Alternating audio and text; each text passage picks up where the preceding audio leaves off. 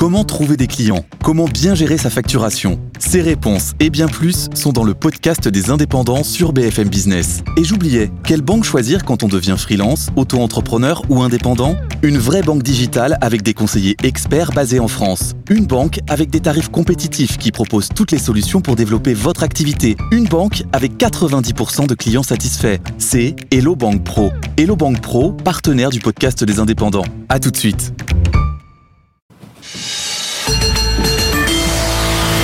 Et on retrouve Antoine Larigauderie en direct d'Euronext. Antoine, quel remontada hier? Il a suffi d'un chiffre, un chiffre sur l'inflation américaine, bien sûr, pour que ça reparte 7200 points.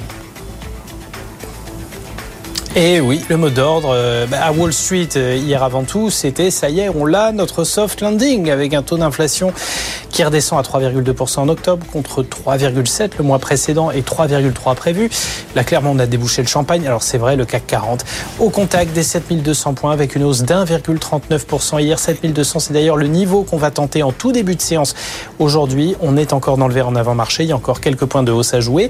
Séance magistrale à Wall Street avec plus de 2,3% de progression pour le Nasdaq qui n'est plus qu'à 6% d'un nouveau plus haut historique. Ça paraît assez incroyable, mais c'est comme ça.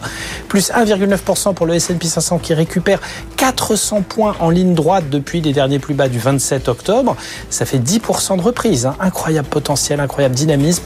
Ce matin en Asie, des hausses de plus de 2% pour le Nikkei et Hong Kong. Correction alors très violente sur les taux obligataires, les 10 ans comme les 2 ans. Le 2 ans américain perd 20 points de base d'un coup. hein. C'est vraiment spectaculaire.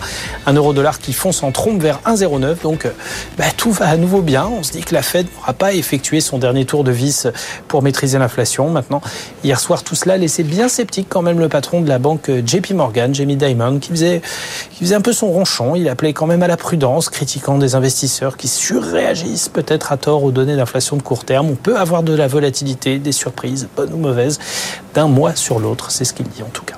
Bon, en tout cas, euh, séance euh, passionnante aujourd'hui. Il y a des publications, on l'a dit, euh, Alstom, il y a le Market Day de, de Renault, et puis beaucoup de, de chiffres macro encore. hein.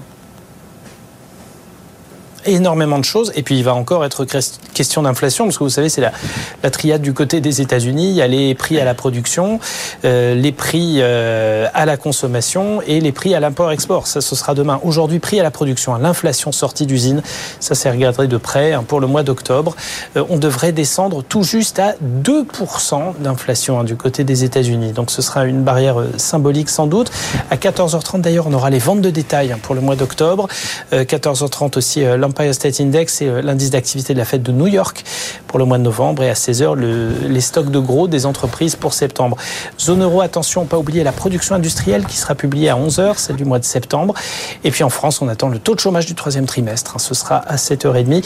Indicateur qu'on regardera quand même de près qui pourrait orienter la tendance et euh, un petit peu euh, accroître la volatilité hein, sur ces considérations d'inflation.